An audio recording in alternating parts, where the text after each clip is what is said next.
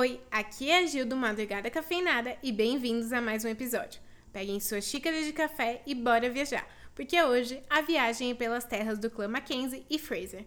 Como sabemos, a Diana, a autora desse universo, gosta bastante de manter os fatos o mais próximo da realidade. Por exemplo, ambos dos clãs que iremos falar hoje realmente existem na vida real e já chegaram a interagir na época da calça jacobita, além de terem papéis importantíssimos para a história da Escócia.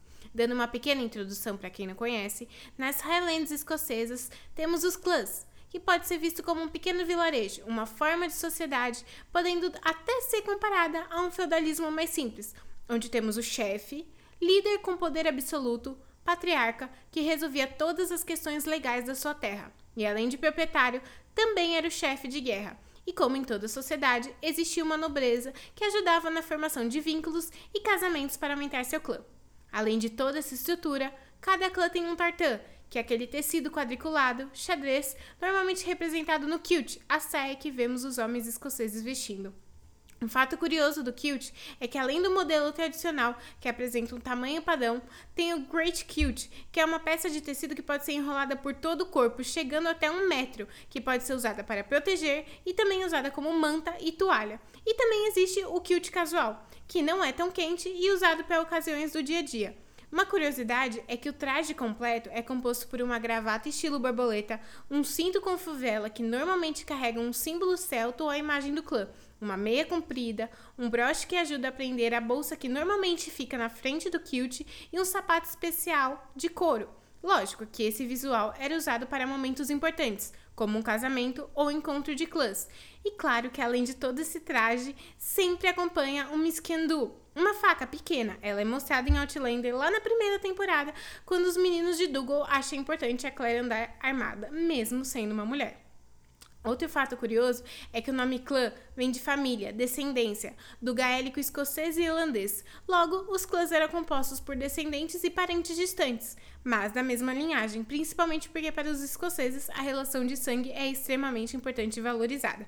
Mas isso não significa que somente parentes viviam dentro de um clã. Muitas vezes as pessoas se juntavam a um clã oferecendo um serviço em troca de proteção. E assim os clãs iam aumentando e se tornando gigantescos. Normalmente, quando um líder do clã tinha um filho, ele automaticamente se tornava o herdeiro de toda essa estrutura. Mas caso o líder não tivesse filhos, era comum haver disputas entre os homens de outros clãs para disputar essa nova posição de líder.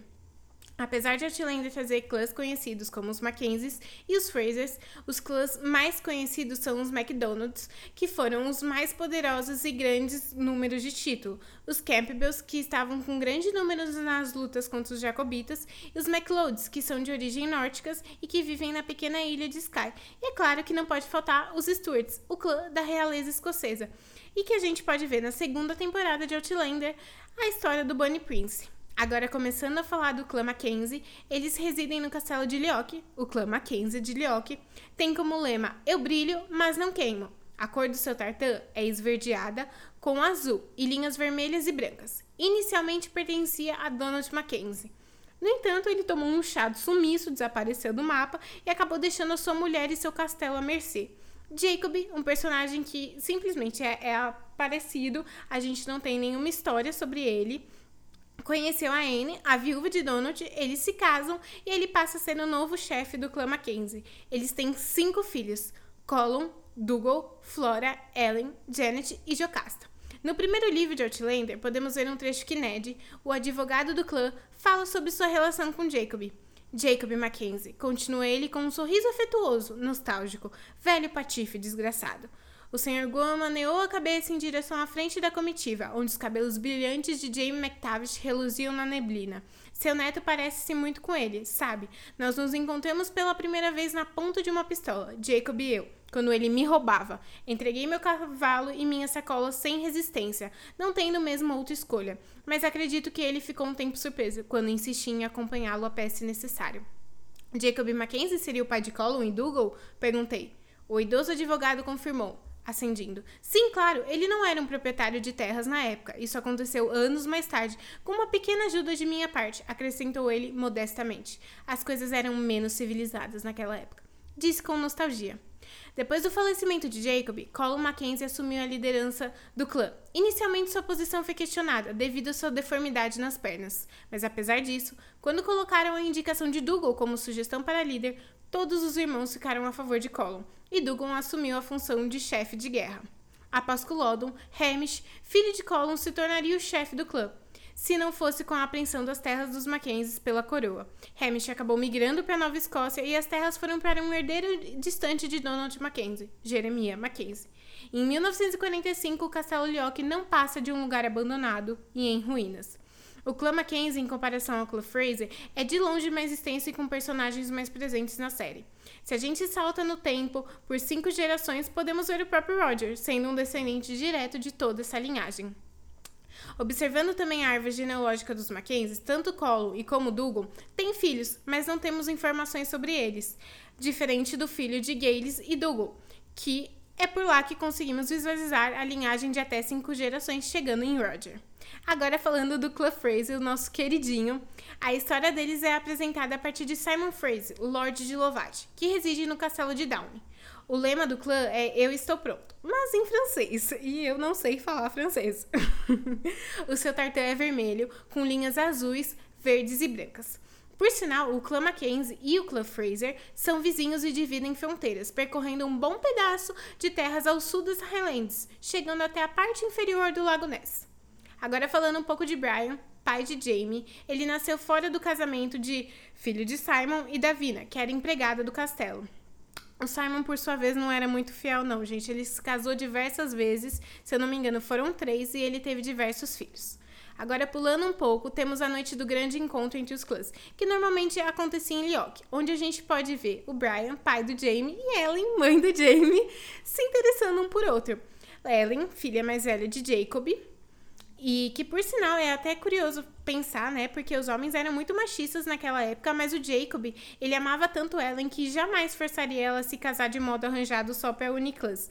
Mas, com a morte do Jacob, Colin e Dugan planejaram um casamento de, o casamento da Ellen com Malcolm Grande, para intensificar a aliança com o Cula Grande.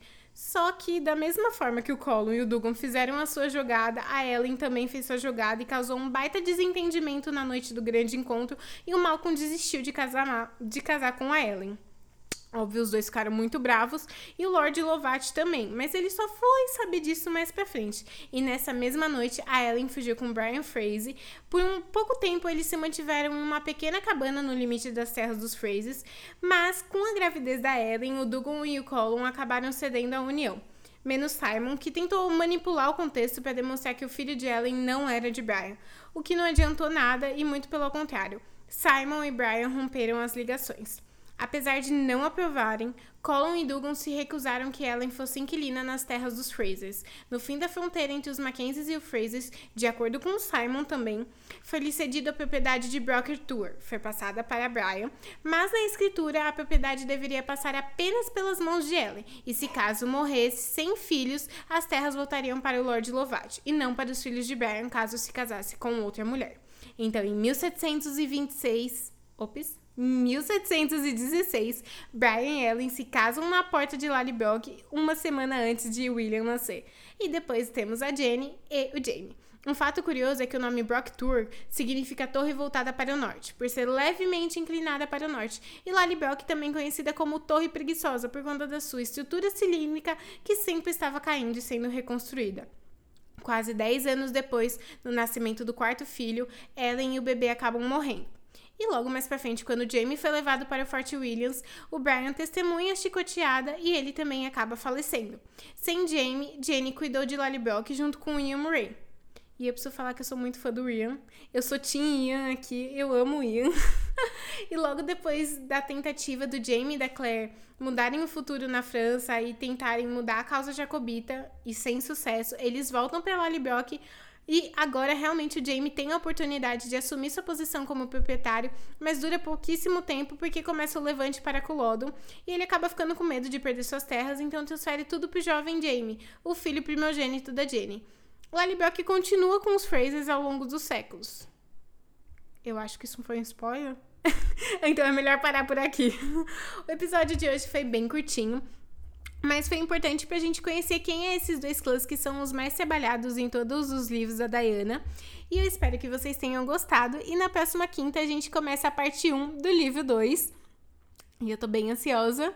Então já vai preparando o coração, porque olha, vem história. Não esqueça de seguir o Madrugada Cafeinada nas redes sociais. Boa madrugada!